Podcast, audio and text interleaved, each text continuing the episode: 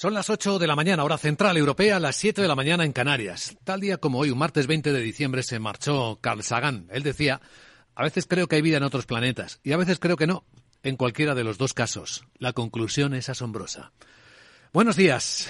Dicen los futuros que en una hora las bolsas de Europa van a abrir con huecos bajistas, caídas que van a estar, según apuntan los futuros del Eurostox, eh, cercanas al 1%.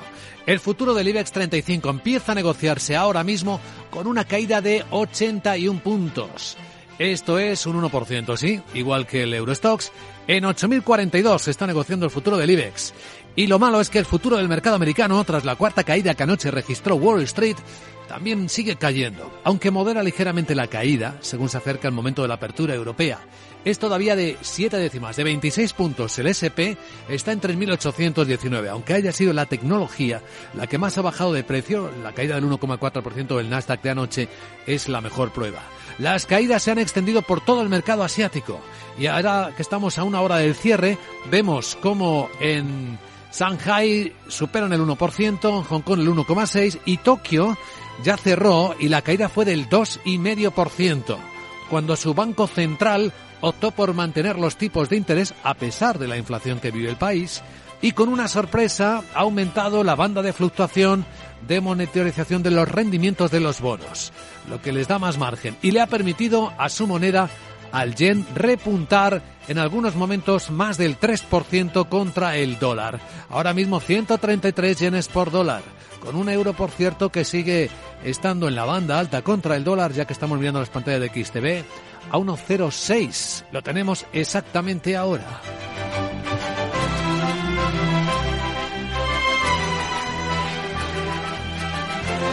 Capital, la Bolsa y la Vida, con Luis Vicente Muñoz. El tono negativo que tenemos en este final de año en los mercados parece estar muy conectado con el miedo a la recesión a la agresiva política de subida de tipo de interés cuyo final no se ve de los bancos centrales y tras los últimos mensajes de halcón, como se dice en el argot de la Fed y del Banco Central Europeo. Y a pesar de esto que acabamos de ver en el lado asiático, esa escena que parece esfumar las expectativas del rally de Navidad es lo que pesa más en este instante. Pero habrá que ver las proyecciones y hoy en particular las del Banco de España. porque el Banco de España va a publicar su informe trimestral y lo vamos a contar en Capital Radio. Miguel San Martín, buenos días. Buenos días. En el que actualiza sus proyecciones macroeconómicas para el periodo 2022-2024, después de que en octubre rebajara su previsión de crecimiento para 2023 al 1,4% y elevara la de la inflación media al 5,6%. Eso sí, mejoraba algo el crecimiento de este año, del 4,1 al 4,5% por el buen comportamiento de la actividad y el empleo durante la primera mitad del año, gracias a la recuperación del turismo y hostelería. Y veremos cómo se comportan más elementos clave, como la subida del salario mínimo interprofesional que los sindicatos piden que sea del 10% para el año que viene. La CEO dice que no ha visto ni el informe de los expertos. Que se ha enterado por la prensa de ese comité que entregaba su propuesta en la que figuran cuatro escenarios para que alcance el 60% del salario medio neto en 2023, que oscilan entre un repunte del 4,6%, 1.046 euros, o el 8,2% hasta los 1.082, todos ellos brutos mensuales en 14 pagas. Los sindicatos pide que sea de 1.100 euros y que se revise cada semestre si se ve superado por la inflación con el objetivo de mantener el poder de compra. Creen que la subida tiene que ser al menos igual que la inflación media del 22, el 8,5%. Por su parte, el presidente de la COE, Antonio Garamendi, ha lamentado haber conocido el informe por la prensa e insiste en que las empresas no son un problema. Yo creo que es, son días importantes, son días importantes donde lo que hacemos es poner, y lo que se hace es poner en valor el mundo de la empresa, el mundo de la empresa y de las personas. Yo creo que que es, es, es vital, sobre todo cuando se lanza el mensaje que somos la solución, no el problema. La vicepresidenta segunda, Yolanda Díaz, cita a los agentes sociales para mañana miércoles para iniciar esa mesa de diálogo social sobre el SMI, pero ese mismo día la COE celebra su junta directiva como ya había anunciado Garamendi a principios de noviembre. En unos minutos, en exclusiva en Capital Radio, una de las personas que forma parte del Comité de Expertos del Salario Mínimo Interprofesional, la prestigiosa profesora Sala de la Rica, directora de la Fundación ISEAC, catedrática de Economía de la Universidad del País Vasco, nos contará su visión y lo que el informe dice al respecto. Porque las expectativas con algunas con algunos de los elementos clave no mejoran. De hecho, el secretario general de Naciones Unidas, Antonio Guterres, cree que la guerra en Ucrania va a continuar el año que viene. El secretario dice no ser optimista sobre la posibilidad de una negociación de paz verdadera con Rusia en un futuro inmediato. Sin embargo, ha reiterado que la guerra tendrá que acabar de forma negociada porque no existe una solución militar a este conflicto y deberá ajustarse a la Carta de Naciones Unidas, que entre otras cosas exige el respeto a la independencia e integridad territorial de los Estados. Por eso no lo ve cerca al final. Dice que no es optimista sobre la posibilidad de que ah, se celebren conversaciones de paz efectivas en un futuro inmediato. Creo que la confrontación militar continuará. En mi opinión, habrá que esperar para establecer negociaciones serias de paz. No las veo en el horizonte inmediato. Ante la ausencia de esas negociaciones, Guterres asegura que la ONU se va a centrar en la implementación del acuerdo del Mar Negro para exportar cereales de Ucrania y fertilizantes de Rusia. Bueno, hablando de Rusia, con Vladimir Putin en Bielorrusia diciendo que no va a absorber el país, que simplemente quiere establecer relaciones económicas más estrechas, el Kremlin dice que lo que ha acordado la Unión Europea para marcar tope de precio del gas atenta contra la formación de precios del mercado. Por eso dice que van a responder a la decisión de la Unión de establecer un máximo a las importaciones, pero reconoce que se requiere tiempo para valorar minuciosamente todos los pros y los contras, porque la Unión ha establecido un tope en 180 euros el megavatio hora en los contratos mayoristas de futuros a partir del 15 de febrero. Al final, Alemania votó a favor. La vicepresidenta Teresa Rivera explica el acuerdo. Hemos conseguido acordar este sistema de corrección del mercado de gas para las situaciones excepcionales en las que el gas eh, suba hasta tal nivel que se distancie enormemente del precio medio de los mercados internacionales de gas. Pero en España, el acuerdo más comentado esta mañana es el que anoche tarde decidió el Pleno del Tribunal Constitucional. Seis frente a cinco magistrados optaron por frenar la tramitación acelerada de su propia reforma que estaba tramitando el Parlamento. Acepta, por lo tanto, el alto tribunal, el árbitro de la Constitución, las medidas cautelarísimas solicitadas por el Partido Popular.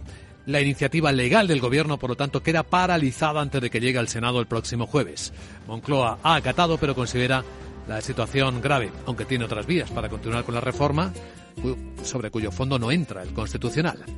Vamos a echar un vistazo a la agenda del martes. Sarabot, buenos días. Muy buenos días. Duda y martes la Sarita te cuenta que ya tenemos en Alemania el índice de precios al productor de noviembre que cae en casi un 4%, más de lo esperado hasta el 28 interanual. Esperamos que el Banco de España publique su informe trimestral de la economía en el que actualiza su proyección macroeconómica hasta 2024. Reino Unido emite deuda y en la zona euro se conocerá el índice de confianza del consumidor de diciembre que podría mejorar. El BCE difunde la balanza de pagos de octubre. En Estados Unidos se divulgan los permisos de construcción y el inicio de viviendas de noviembre así como el índice Redbook de ventas al por menor. Luis Vicente vamos a escuchar ahora a la experta sobre la subida del SMI el año que viene. ¿Tú crees que a mí me afectará? Em, ¿Me tendré que poner las horquillas esas de las que estáis hablando No. para que me lo suban? Eh, no. Ni no entender a los humanos. Em, Chao. No, no, déjalo, déjalo. Vamos a saludar enseguida a Sara de la Rica, ya en serio. Vamos a hablar del salario mínimo interprofesional, sí, y del año que viene. Tras echar un vistazo al tráfico en conexión con la DGT, Alba Aris, buenos días. Buenos días. En estos momentos estamos pendientes de un alcance en Valencia, la 7, el canal sentido Alicante. También complicaciones de entrada a Madrid. Lo peor lo encontramos por la 4 en Pinto y en Butarque. También dificultades de entrada a Barcelona, concretamente en la 2 en Molins del Rey y en San Joan de Espí. Tráfico irregular en Valencia, en la P7 en Collado, sentido Paterna. En Murcia, la 30 en Espinardo de entrada. También en Granada, en la GR30 en Armilla, dirección Maracena. Y en Málaga, en la 7 en Mijas, sentido Marbella. Ya en el norte, tráfico y en aumento en Vizcaya, en la 8 en Galdacao, dirección Durango y por último en en la 66 en Coyoto, sentido Lugones.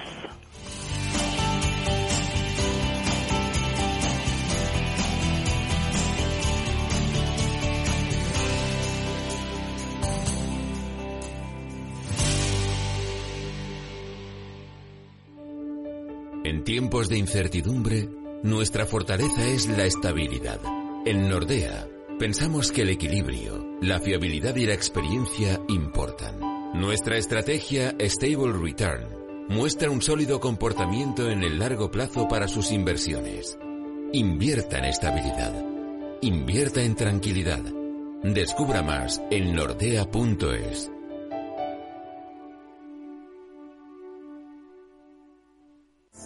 ¿Sabes qué decimos en Andalucía? Disfruta las pequeñas alegrías cada día. Y cualquier día del año, ven Andalucía. Y también te lo digo yo, Antonio Banderas. Estas navidades, date una alegría. Ven Andalucía. Campaña financiada con fondos FEDER, Junta de Andalucía. ¿Qué tiene que ver IG con Societe General? Pues desde hoy mucho. Lanzamos los multis, productos cotizados emitidos por Societe General, disponibles a través de nuestra plataforma de trading. Elige el apalancamiento con el que estés más cómodo y multiplica tu exposición a los mercados financieros. Esos son los multis. Tú decides. Sé el primero en operar con ellos. Más información en IG.com. Los productos cotizados son instrumentos financieros complejos. Operar con estos productos implica un alto riesgo de perder el dinero rápidamente.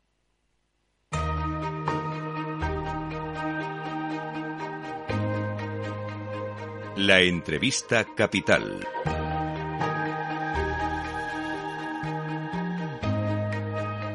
Luis Vicente Muñoz.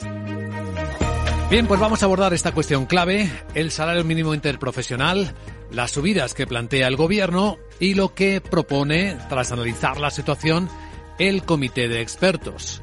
La pregunta que se tramitó al comité de expertos es cómo debería actualizarse, cuál sería la senda más conveniente para alcanzar los objetivos de que el salario mínimo interprofesional se acercase al 60% del salario medio de España.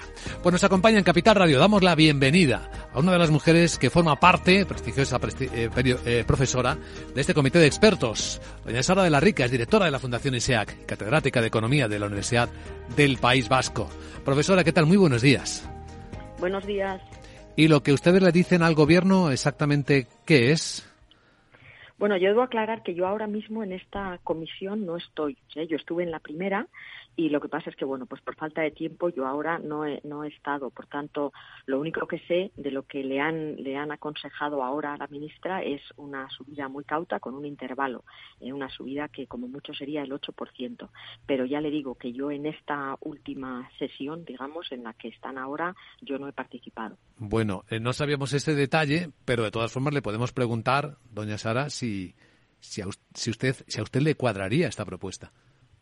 Bueno, lo que sobre todo nosotros y yo les puedo aportar es eh, un estudio muy exhaustivo que hemos realizado recientemente, ¿no? En el cual, eh, cuando estábamos en la otra, digamos, en la primera parte de la, de la comisión, eh, nos pareció relevante que para, para poder aconsejar mejor al gobierno hacían falta elementos de estudio más, más exhaustivos que, lo que los que existían. Y de ahí en ISEAC hicimos un estudio muy exhaustivo y la verdad es que el resultado que salió fue que aquella subida del 22 2% en, en enero del 2019, que es más del doble de lo que se está planteando ahora y en un contexto de inflación muy limitada, prácticamente no destruyó ningún empleo. Eh, no se generó pérdida de empleo de aquellas personas que pudieran verse afectadas por esa subida.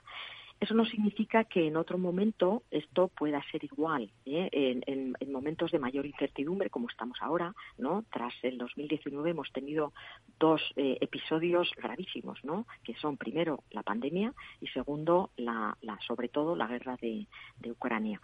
Todo esto sí que Em, genera un marco de incertidumbre muy superior. De ahí que me parece que tiene mucho sentido que lo que le, han propuesto a la ministra sean aumentos mucho más modestos, sobre todo para poder hacer frente a posibles eh, desventajas o inconvenientes derivados de esa subida. Hmm. ¿Y por qué son tan diferentes las conclusiones de unos informes o de otros? Me refiero en particular los que el Banco de España manejó en su momento. Hoy presentará el informe trimestral. Puede que haya alguna actualización. Habló de cómo se habrían evitado la creación de hasta de más de 100.000 puestos de trabajo por las últimas subidas del salario mínimo interprofesional. Y Cepime, eh, doña Sara de la Rica, concluyó que por esas subidas desde el 2018 pues se habían aumentado los despidos masivos en 71.000 personas y 145.000 contratos no llegaron a hacerse. Es decir, se habría evitado la creación o habrían desaparecido 217.000 empleos que sí estarían de no haberse producido la subida.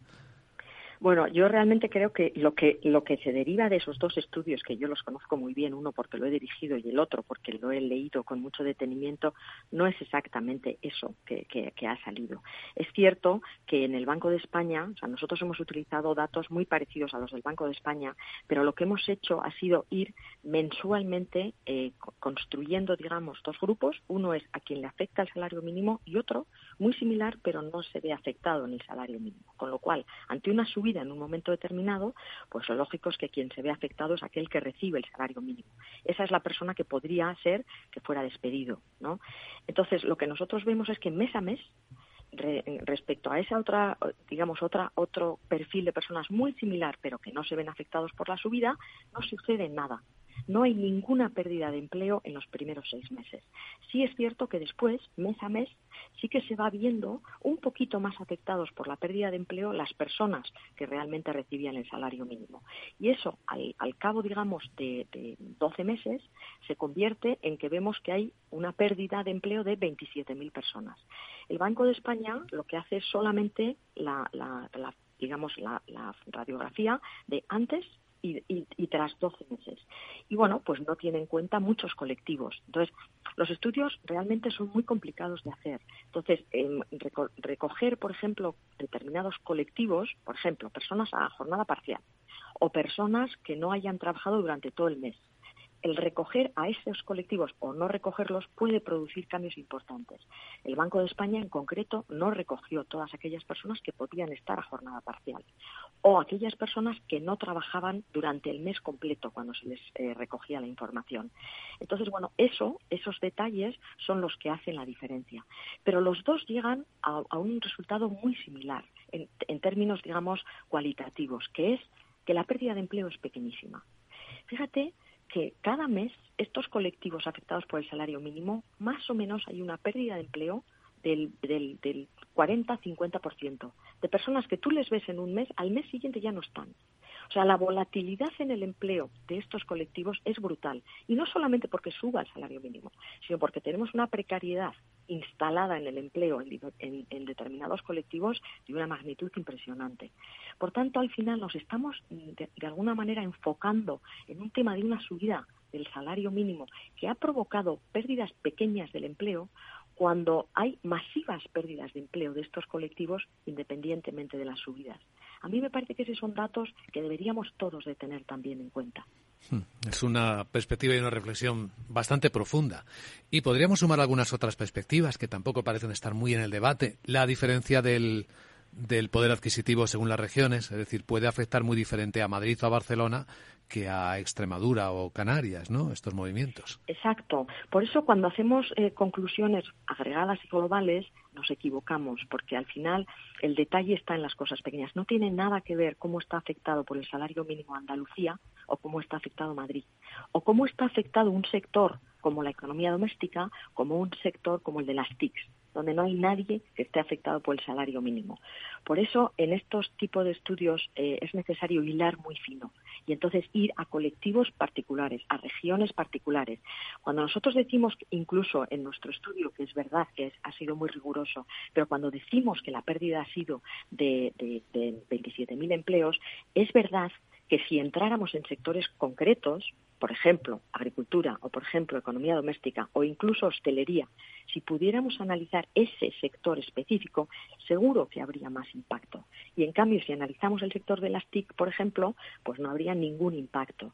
Por eso, eh, a veces, claro, pues hacemos conclusiones de brocha gorda, pero lo más útil para, para, tomar las decisiones tiene que ser hilar fino, que no siempre los datos nos lo permiten, ojo, porque realmente entrar en un sector concreto como la economía doméstica o como, el, o como la agricultura tiene tan pocos empleos que al final tenemos tan pocas observaciones que no nos permiten, por desgracia, hacer las conclusiones tan rigurosas y finas que no que realmente querríamos. Eh, ¿Sería usted partidaria, partidaria como conclusión, doña Sara de la Rica, en estos tiempos de, de información y de datos, hacerlo más segmentado, que el salario mínimo interprofesional pudiera fragmentarse según el sector, según la región, algo más ad hoc? Eh, el sector es muy difícil, pero, pero las regiones, bueno, se podría plantear. Eh, desde luego, lo que es muy importante es que viéramos, en, que pudiéramos eh, estudiar, por ejemplo, comunidades concretas donde sabremos, sabemos que el tejido productivo tiene mucha más, el, salario mínimo tiene mucha más preponderancia en ese tejido productivo, que pudiéramos analizar eso realmente mucho más, mucho más detallado. Para eso lo que necesitaríamos es mejores datos. si nosotros pudiéramos contar con toda con todos los afiliados a la seguridad social y no solo con una muestra del 4% que es con la que trabajábamos, seguro que podríamos hilar mucho más fino y ayudar, porque yo lo que también sé es que muchos empresarios sí que es cierto que, que dicen, bueno, vosotros decís que no hay impacto, pero en mi sector donde yo tengo un 30 o un 40% de personas afectadas por el salario mínimo, a mí personalmente esa subida de un 22% realmente me provoca un, incremento enorme en los costes. Y eso también hay que entenderlo. O sea que una cosa son las conclusiones macro a las que nosotros, por ejemplo, podemos llegar en nuestro informe y otra es lo que le puede pasar a determinadas empresas y, por tanto, el análisis micro. Hay empresas a las que no les afecta nada el salario mínimo. ¿Por qué? Porque no tienen a ninguna persona empleada porque son em, empresas que requieren de mano de obra cualificada y todas están por encima del salario mínimo. Pero hay otras que realmente tienen mucha mano de obra de muy baja cualificación, a las que sin duda seguro que no están de acuerdo con nuestro informe, porque dicen, no me digas que no, que no ah, provoca pérdida de empleo. Si yo tengo un 40% de personas afectadas por el salario mínimo, y a esas, claro, claro que a esa empresa le aumenta los costes laborales muchísimo, en, en, este caso. Pero claro, ¿qué es lo que al final hay que hacer? un país tiene que velar eh, eh, por, por intereses globales. Y al final, la subida del salario mínimo es una decisión política. Hay muchos beneficios de subir el salario mínimo. Fíjense que tenemos el 9% de las personas están afectadas por el salario mínimo en España. Una subida del 22% o ahora una subida del 7-8% que se está planteando va a mejorar la vida de ese 9% de personas. Y eso lo necesitamos, porque tenemos sectores que, que tienen unos salarios bajísimos y realmente prácticamente no llegan a fin de mes. Pero hay que valorar esos beneficios frente a esas posibles pérdidas o esas posibles, digamos, inconvenientes que provoca, sin ninguna duda, a muchas empresas. Son decisiones difíciles y son apuestas difíciles, pero son apuestas políticas. Todo lo que nosotros podemos hacer es, con la rigurosidad de los datos y de nuestros métodos, ir ayudando a decir, pues esto sí ha provocado esta pérdida de empleos, o en este sector, o en esta comunidad. Todo lo que podamos hacer ahí realmente enriquecerá el debate y la toma de decisiones. Excelente explicación. Doña Sara de la Rica, directora de la Fundación ISEAC, catedrática de Economía de la Universidad del País Vasco. Gracias y buen día. Gracias a ti, Luis Vicente. Un saludo.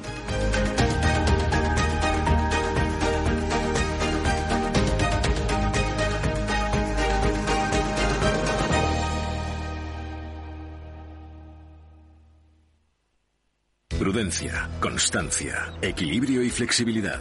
Valores imprescindibles para una buena inversión. Gama de fondos Dunas Valor.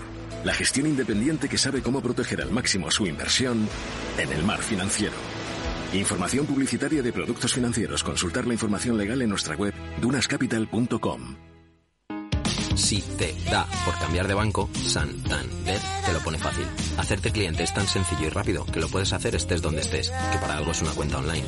Y además, te llevas 150 euros si traes tu nómina antes del 2 de diciembre. Consulta condiciones en bancosantander.es. Santander, por ti, los primeros. Pa, pa, para, pa. Hola Luz quiere que el mundo se mueva 100% gracias a las energías renovables. Carlota Pi es cofundadora y presidenta ejecutiva de esta tecnológica de energía verde. Hola Carlota. Hola. ¿Cómo activáis un propósito tan global y tan trascendente? Nosotros fundamos la compañía con el firme propósito trascendente de conseguir un planeta 100% verde. Esto lo hacemos conectando personas a la energía verde y lo hacemos con operaciones solamente en España en todos y cada uno de los códigos postales, incluso Ceuta y Melilla, pero con influencia global. Influencia global que significa que somos la compañía número uno del mundo en ESG, en esta calificación crediticia. Somos la primera compañía de la Europa continental certificada con el certificado B Corp y además nos cotizamos en el mercado. Somos una compañía cotizada que cualquiera puede comprar acciones em, precisamente para obtener también esta influencia y este ejemplo, hacer este ejemplo para otros países y otras compañías que, pueda, que quieran andar esta transformación y esta disrupción de su mercado de generación consumo de electricidad 100% verde.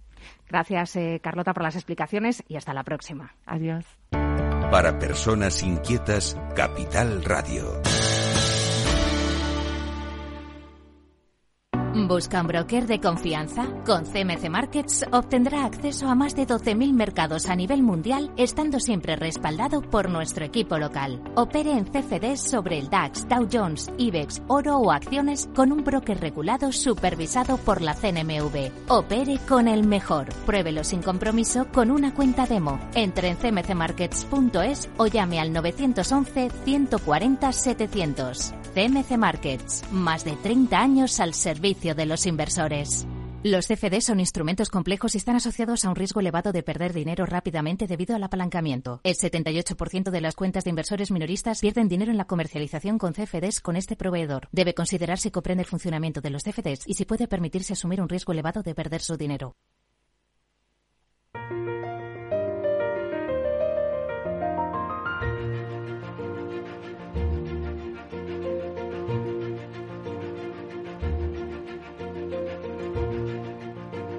En Capital Radio comienza la gran tertulia de la economía con Luis Vicente Muñoz. Hoy gran tertulia de la economía, gran calado, porque lo que acaba de suceder en España, lo que ocurrió anoche con la decisión del Tribunal Constitucional de frenar la tramitación acelerada de su propia reforma, es un hito en la historia de la democracia, seguramente en la historia judicial. Así que tenemos una gran tertulia. Hoy además muy bien planteada porque tenemos dos importantes abogados y dos periodistas que vamos a intentar responder a tantas preguntas como todos nos hacemos.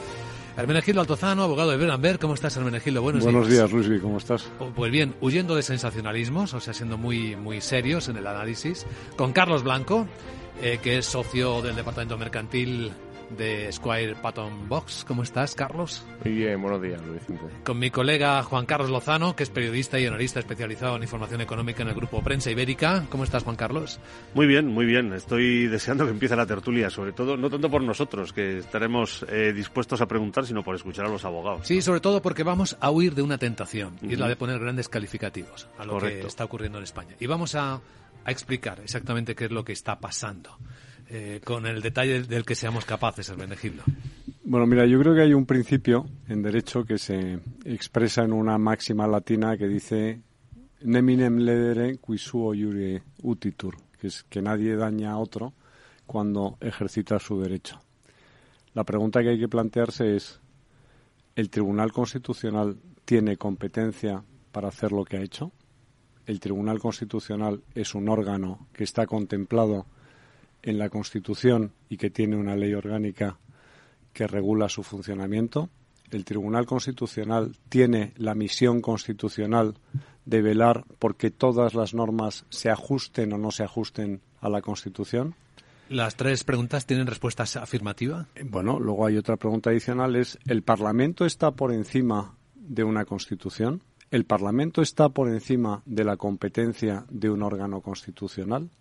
¿El Parlamento es solo la mayoría parlamentaria que conforma el partido del Gobierno con sus aliados o son todos los diputados y todos los senadores? ¿Es menos Parlamento un grupo de 50 diputados y senadores que tiene la legitimación en la Constitución de plantear recursos de inconstitucionalidad y de ejercitar los mecanismos jurisdiccionales? ¿Se puede llamar democracia a un sistema en el que nadie está sometido a control alguno y puede invocar una supuesta legitimación para alterar esos controles y modificar por la vía de la modificación legislativa los controles que están consolidados en el texto constitucional? Pues yo creo que vamos a poner esas preguntas sobre la mesa y a partir de ahí, oye, puede haber criterios, puede haber gente que piense que el Tribunal Constitucional, porque tiene dos miembros cuyo mandato ha vencido, eh, eh, pues esto sería lo mismo que un gobierno en funciones deja de ser gobierno por el mero hecho de que sea un gobierno en funciones? ¿Un ministro de Asuntos Exteriores de un gobierno que está en funciones puede seguir representando y puede seguir obligando a España internacionalmente? ¿Se pueden firmar tratados internacionales? Vamos también a hacernos esa pregunta. Carlos. En un Estado democrático de derecho, como es el Estado español, hay tres poderes, o debería haberlos, aunque dijera en su día aquel ilustre vicepresidente que Montesquieu había muerto. Eh, de momento creemos que debe seguir vivo. Y no es más democrático el poder legislativo que el poder judicial. Tanto el poder legislativo como el ejecutivo como el judicial están reconocidos en la Constitución, cada uno con sus competencias y con sus funciones.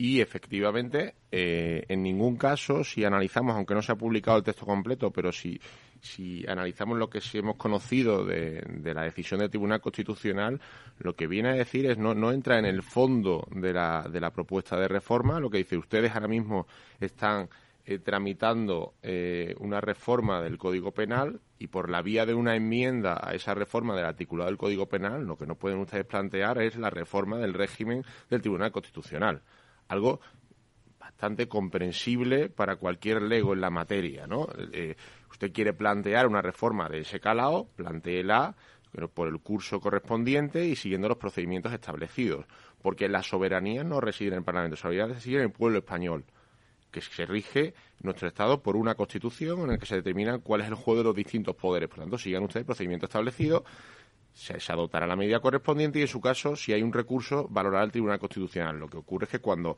el planteamiento es tan evidentemente eh, eh, se encuentra fuera del, del, cauce establecido, pues el Tribunal Constitucional se ha visto obligado a decidir de forma extraordinaria. Tenemos preguntas, Juan Carlos, seguro. Sí, claro, hombre, lo que tenemos es sobre todo muchas dudas, pero como a modo de introducción, yo diría que si el Tribunal Constitucional eh, todos decimos que es un órgano competente, entonces eh, el problema para el gobierno dónde está. ¿No? El gobierno tiene derecho a hacer lo que considere oportuno, pero también debería aceptar los límites y las cortapisas que le puede imponer un tribunal como constitucional, como ha hecho en este caso. Bueno, es que hay, una teoría. aceptarlo, ¿no? Hay una teoría que, bueno, sí, claro, obviamente. Lo, que pasa es que ¿eh? esto es, esto es lo de siempre. Esto es como, como es lo, aquello de de que eh, acato pero no acepto. Mira, hay, hay, un, hay un juego que es el siguiente, que es, o sea, el, hay una parte significativa de los políticos españoles que piensan que el derecho es el aparato decorativo del poder. Es decir, es simplemente una fanfarria y no se lo creen. Es decir, lo del Estado de Derecho simple y llanamente no se lo creen porque el Estado de Derecho hace una cosa con el poder que es limitarlo, que es condicionarlo, que es empequeñecerlo, que es mitigarlo o que es ensombrecerlo, lo que quieras, lo que quieras. Eh, en los países donde realmente se tomaron en serio la democracia desde el principio, eh, podemos citar el caso del Reino Unido, podemos citar el caso de Estados Unidos. En Estados Unidos el Tribunal Constitucional es el Tribunal Supremo. Y el Tribunal Supremo de Estados Unidos tiene una característica esencial que es que los jueces del Tribunal Supremo son vitalicios y no los puede echar nadie para que no pasen cosas como esta que se está que se está planteando. ¿Qué pasó en España? Y aquí no puede decir el que el que esté libre de culpa que tire la primera piedra, porque el primero que empezó a meter los perros en danza fue el Partido Popular cuando empezó a modificar los criterios para la elección de los vocales del Consejo General del Poder Judicial, empezó el compadreo con el Partido Socialista de reparto de los puestos del Consejo del Poder Judicial y empezaron a conformar un Consejo General del Poder Judicial como si fuera un reflejo de las mayorías parlamentarias del Parlamento, que no tiene absolutamente nada que ver. Entonces estaba el vocal nombrado por CIU, el, vocal nombrado por el PNV, el que nombraba, eso sí, todos entre comillas, juristas de reconocido prestigio. Al menos en algunos casos sí es verdad que se trataba de juristas de reconocido prestigio, pero como traían el pecado original de haber sido propuestos y haber sido nombrados en un chalaneo político por un partido determinado, pues ya arrastraban ese San, Benito de la derecha judicial o la izquierda judicial, a lo que además contribuían las asociaciones como jueces y juezas para la democracia. Antes era jueces para la democracia, ahora resulta que se han convertido también al lenguaje inclusivo. Y, a la Asociación Profesional de la Magistratura, entonces siempre se, se, tildaba, no, es que este es de jueces para la democracia, es que este es de la Asociación Profesional de la Magistratura. Y el problema judicial en España empezó cuando a los jueces se les empezó a conocer por el apellido el juez Garzón, el juez Pedraz, ¿eh? como si se tratara y no fuera la justicia la que emanaba, como decía Carlos antes, del pueblo, porque del pueblo, como dice la Constitución, emanan todos los poderes del Estado, no solo el legislativo, también el judicial y el, y el ejecutivo, y entonces dejó de impartirse la justicia ciega y empezó a impartirse una justicia con nombre y apellidos. Entonces, bueno, pues ahora estamos en esa, en esa descalificación general que hace muchísimo daño porque resulta que cuando la sentencia, es decir, los jueces no son unos fachas cuando deciden eh, dirigir una acción eh, procesal contra el Partido Popular en, una, en una causa de cohecho, que es lo que provocó la moción de censura contra Mariano Rajoy, o cuando meten en la cárcel a Rodrigo Rato. Entonces no son fachas. Pero sí son fachas cuando dictan resoluciones de signo que no es el apetecido por los que están en, sentados en la, en la izquierda. Entonces, bueno, ¿en qué quedamos? Por una parte. Y luego, por otra parte, los jueces no te van a obedecer, porque entonces la justicia no sería independiente y porque entonces no tendríamos división de poderes y porque entonces no sería un peso o contrapeso a la, a la decisión del Estado. ¿Por qué se caracteriza una dictadura? Porque no hay controles. ¿Cómo eran los jueces de la Unión Soviética? Había Estado de Derecho en la Unión Soviética, se sometía el Presidium, el Soviet eh, Supremo, el Comité Central del Partido Comunista, se sometía a, la, a los dictats de un Tribunal Supremo en la Unión Soviética. No. Y entonces, bueno, pues ese es el resultado. ¿Había jueces que se atrevieran en la Alemania nazi a contradecir lo que decía Hitler? No. ¿Hay jueces en Estados Unidos que se atrevan a contradecir lo que dice el presidente? Sí. ¿Hay jueces en el Reino Unido que se atrevan a contradecir lo que dicta el Parlamento o lo que dice el Ejecutivo? Sí. Y forma parte de la normalidad y nadie dice en el Reino Unido que los jueces sean fachas o que los jueces sean rojos o que los jueces sean medio pensionistas, porque son países con democracias sólidas que funcionan muy bien, donde hay pesos y contrapesos. Bueno, estamos en la gran tertulia de la economía, en Capital Radio, y este es nuestro análisis. Y hay más cosas, seguimos número uno mundial en el ranking ESG de compañías eléctricas, marca mejor valorada del sector, primera opción del consumidor a la hora de contratar electricidad. Y ahora, ahora en Ola Luz, lideramos una revolución para transformar 10 millones de tejados en energía 100% verde para el mundo. Es la revolución de los tejados. Ola Luz. ¿Sabes qué decimos en Andalucía? Disfruta las pequeñas alegrías cada día. Y cualquier día del año, ven Andalucía. Y también te lo digo yo, Antonio Banderas.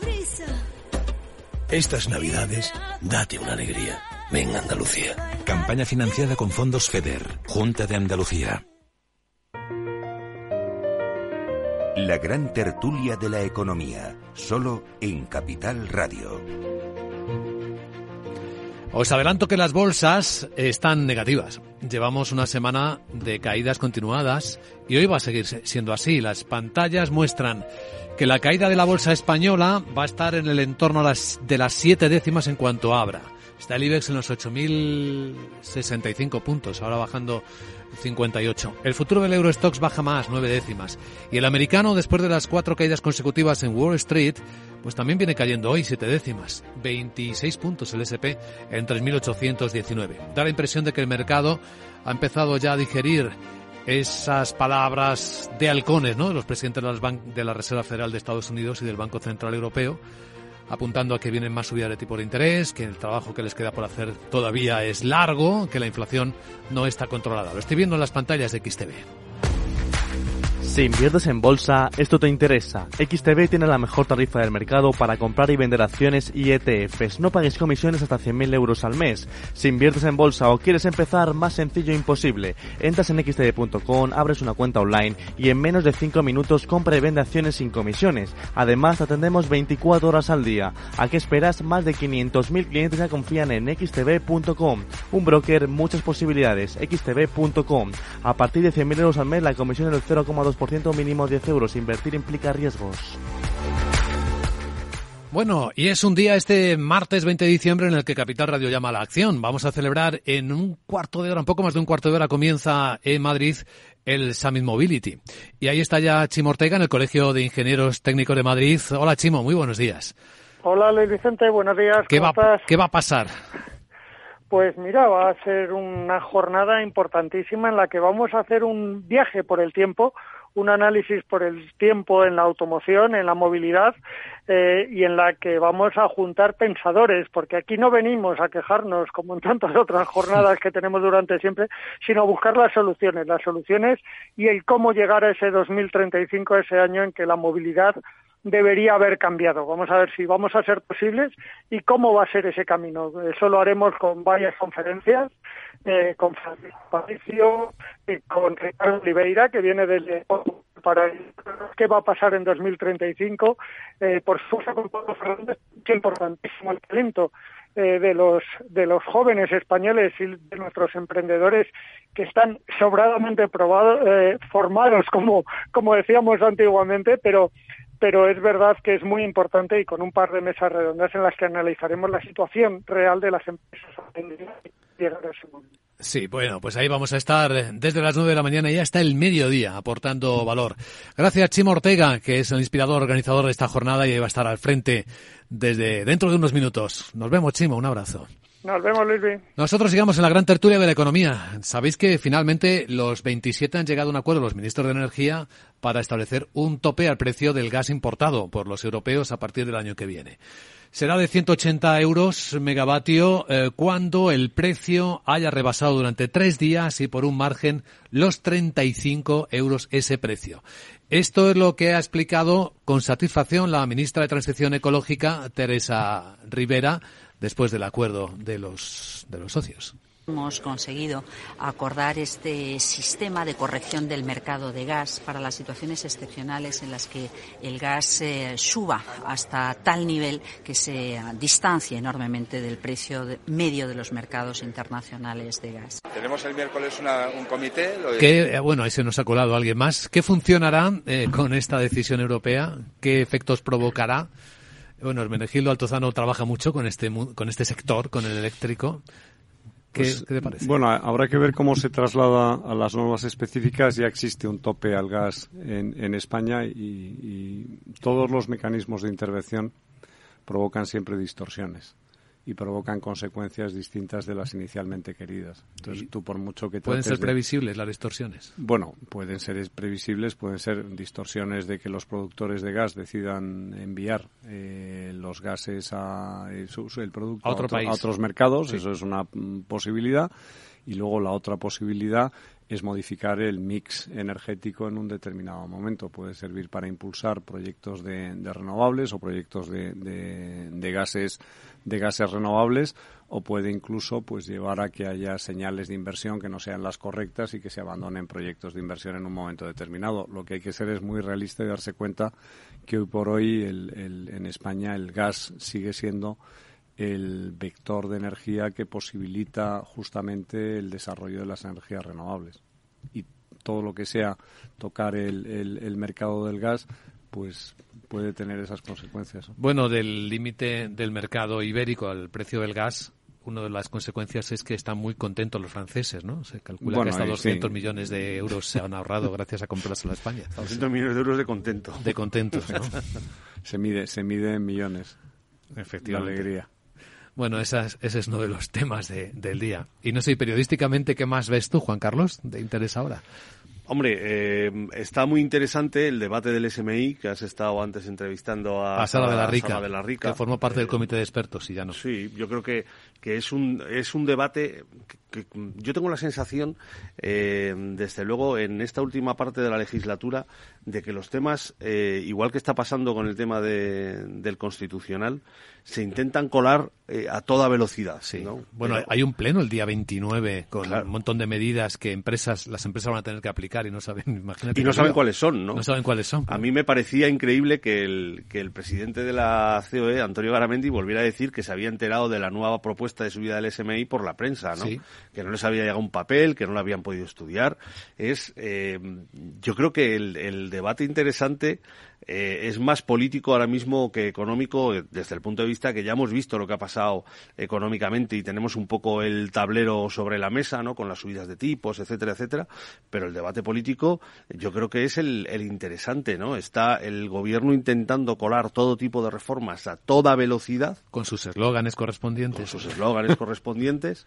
Eh, antes de que llegue el primer, el primer test serio eh, para ellos mismos, ¿no? Que son las elecciones municipales. Eh, y, seguramente, como se ha comentado en, en otros momentos, eh, para intentar dejar fuera del año que viene todos estos debates que erosionan tanto a un, a un gobierno, ¿no? Y que pueden hacer cambiar un sentido de voto. Si tú todos estos debates te los quitas cuanto antes, pues más tiempo tendrás para llegar a las, a las elecciones no solo municipales. Autonómicas también en mayo, ¿no? Municipales y autonómicas, sino también a las posiblemente generales que se celebren, se supone que en diciembre del año que viene, dentro de un año, eh, pues pudiendo hablar de otras cosas, ¿no? El otro día había ya informaciones periodísticas que decían que el gobierno iba a intentar centrarse el, año que viene en toda la agenda social, ¿no? Todo lo que se ha hecho desde un punto de vista social y todo lo que se quería hacer desde un punto de vista social para situar el debate en otra esfera, ¿no? Yo creo que este año el debate va a ser ese. No nos eh, no nos equivoquemos, o sea, Tú sabes que en la jerga periodística en Estados Unidos se llamaba aquello sacar la basura los viernes. es verdad, pues no me acordaba yo de aquello. Más las noticias los viernes dabas. Eh, entonces, bueno, pues esto es una modalidad o una variante ibérica. Esta es la excepción ibérica de sacar la basura los viernes. Si es un viernes, el último viernes del año. Exacto, entonces, bueno, vas sacando entonces las cosas pues tal y entonces ya luego pues vienes con toda la batería de buenas noticias. olvida, el debate se distorsiona, se va por otro camino, se habla de cosas. ahora mismo vamos a hacer una prueba. ¿Quién se acuerda de la valla de Melilla, los muertos en la valla de Melilla y Marlasca? Ahora mismo nadie, efectivamente. Y sigue sin resolver. Y sigue sin resolver y sigue Europa pidiendo, la Comisión Europea pidiendo explicaciones. Podemos ir uno tras otro con todos esos, con todo lo, que han sido los grandes escándalos durante. Ahora mismo está el Tribunal Constitucional y dentro de una semana estará cualquier otra cosa. bueno, están las reformas de la ley de sí como ha aumentado la reducción de Por ejemplo, eso ya, se ya también se ha olvidado. Pues porque ahora estamos hablando del. Ahora el problema es de los jueces que son unos fachas. Sí, todas las medidas contra la violencia de género y ha aumentado la violencia de género, ¿no? Estos dos años. Eso es. Sí, la política se ha convertido en una, en una planificación de marketing. Se ha convertido en una planificación de marketing. ¿Qué elementos tenemos hasta las próximas elecciones? ¿En qué momento tenemos que sacar estos debates para que pasen desapercibidos o al contrario, para que generen eh, ruido social? Cuanto más ruido, mejor, ¿no? En algunos momentos determinados, contra más ruido, mejor. Eh, eso es lo que se ha convertido la política, ¿no? En cualquier caso, volviendo al ámbito económico, yo, yo no restaría importancia al factor económico, eh, incluso eh, en clave política, ¿no? Eh, lo cierto es que estas caídas de las bolsas, esta ausencia de rally navideño que estamos viendo, lo que vienen a confirmar es que efectivamente los, tipos de referencia están muy altos, el Euribor está en unos niveles que va a afectar a familias y empresas a pesar de estas subidas intensas de los tipos de interés, no se ha conseguido controlar la inflación, porque aunque nos, nos estén trasladando que la inflación no se reduce, sino que deja de subir al ritmo tan galopante que, que, estaba haciéndolo, la inflación subyacente está en niveles muy altos, sobre todo teniendo en cuenta eh, las subidas de tipos que están teniendo lugar, ¿no? Por tanto, eh, eh, si nos vamos a, la renta disponible del español medio, eh, el impacto de la subida de tipos, sobre todo, aunque en los últimos años las hipotecas han sido sobre todo a tipo fijo, lo, cierto es que el parque de hipotecas en España es fundamentalmente variable. a, ello, a ello le añadimos el impacto de la inflación, tanto en combustible como en la cesta de la compra, etcétera yo no negaría importancia, yo no reduciría la importancia al factor económico. Carlos, o sea, estando básicamente de acuerdo contigo, luego al final tú date cuenta de una cosa. Hay una batalla que ha ganado el gobierno que es lo de que España está creciendo más que la media en Europa. Claro, o sea, estamos creciendo más. Y, que tiene una inflación menor que en Europa. Claro, Sí, pero la sí, gente claro, mira- es que no hemos llegado a nuestros no niveles. su bolsillo personal. Sí, pero fíjate lo que. eh, pero, pero es que el, el caso es que en el crecimiento, España lo que ha hecho es no recuperar todavía los niveles prepandemia. O sea que es una media verdad lo que se está contando. Eh, respecto a lo del bolsillo y el Uribor, que es efectivamente el tema de las hipotecas, hombre, pues es, es cierto que significa un salto respecto a lo que hemos tenido hasta hace tres años. ¿No? Porque entonces que es que estaban en tipos eh, Negativos, negativos. ¿eh? Pero eh, realmente las hipotecas pues están un 3 o un 4%. No es... Como estaban hace 15 años. Bueno, eso en este mismo programa, con otros contertulios, hemos hablado. Yo, mi primera hipoteca la hice al 14%. ¿Al que yo? Al 14. O sea, ahora mismo imagínate que una hipoteca se pusiera te- al 14. imagínate que te hubieran dicho cuando estaba al 14 que si la quería que te iban a- te la iban a dar al 3. Hubieras dado brincos de pues alegría. nada, vamos a firmar donde sea. ¿eh? Entonces, quiero decir que es una situación que ha cambiado, efectivamente, es un cambio porque encarece nuestro recibo hipotecario, pero no es, yo no lo, no lo percibo como una situación gravísima. ¿eh? Dramática, ¿no? o dramática, ¿no? Bueno, aparte hay otra, otro cálculo que es que lo- los bancos, que tienen una responsabilidad como prestamistas, hacen un análisis de la capacidad económica del prestatario. Cuando otorgan un préstamo con garantía hipotecaria y te dicen normalmente no puede exceder tu cuota hipotecaria de un determinado porcentaje de tu renta disponible mensual. Entonces, si han hecho bien los deberes, no se va a disparar la morosidad porque tienes todavía un margen. Los, si lo han hecho mal y han estado vendiendo hipotecas como se hizo en su momento, pues van a tener un problema. La gran tertulia de la economía. Hoy con Juan Carlos Lozano, con Carlos Blanco, con Hermenegildo Tozano. Gracias, amigos, y buen día. Gracias.